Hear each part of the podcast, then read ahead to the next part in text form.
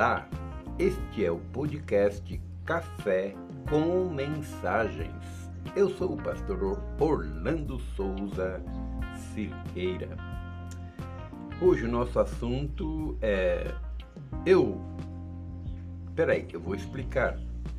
É que eu estava esses dias mexendo, é, tirando, sabe quando a gente acha uma montanha de papéis e fala, ah, deixa eu dar uma olhada antes de jogar fora? Eram papéis da minha esposa, da escola. Ela dava aula dois ou três anos atrás de ensino religioso para o ensino médio e então tinha vários papéis que ela usou e tal, e acabou trazendo para casa. E entre eles eu achei um texto que eu falei, eu tenho que passar adiante esse texto, tenho que falar sobre esse texto.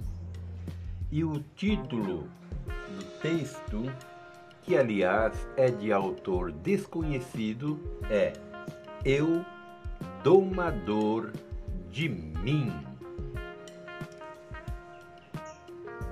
Ele já tinha todas as rugas do tempo quando o encontrei pela primeira vez. Queixava-se de que tinha muito o que fazer. Perguntei-lhe como era possível que em sua solidão tivesse tanto trabalho.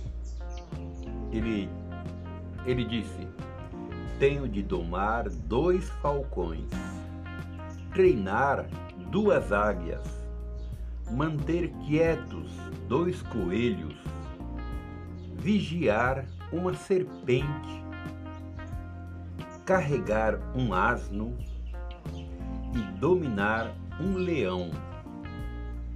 É o que ele falou. Não vejo nenhum animal perto onde vives. Onde eles estão? Ele explicou. Estes animais todos os homens têm. Os dois falcões se lançam sobre tudo o que aparece, seja bom ou mal. Tenho que domá-los para que se fixem sobre uma boa presa. São os meus olhos.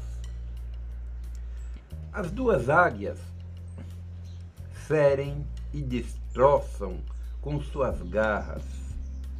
Tenho que treiná-las para que sejam úteis sem ferir. São as minhas mãos. Os dois coelhos querem ir aonde lhes agradem, fugindo dos demais e esquivando-se das dificuldades. Tenho que ensiná-los a ficarem quietos, mesmo que seja penoso, problemático e desagradável. São os meus pés. O mais difícil é vigiar a serpente. Apesar de estar presa numa jaula de 32 barras, mal se abre a jaula, está sempre pronta para morder e envenenar os que a rodeiam.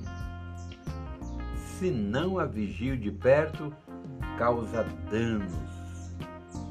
É a minha língua. O burro ou asno é muito obstinado. Não quer cumprir com as suas obrigações. Alega estar cansado e se recusa a transportar a carga de cada dia é o meu corpo.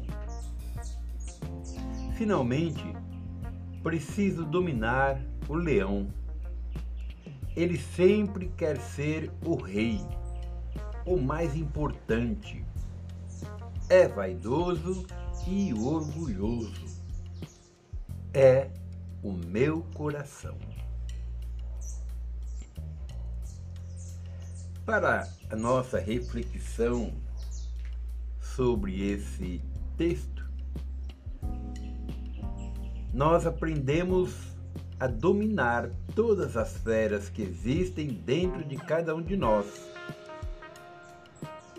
Nos tornaremos naquilo que o Pai quer que sejamos: humildes, caridosos, que saibamos nos amar e amar o nosso próximo, e principalmente amar a Deus, o Criador, sobre todas as coisas.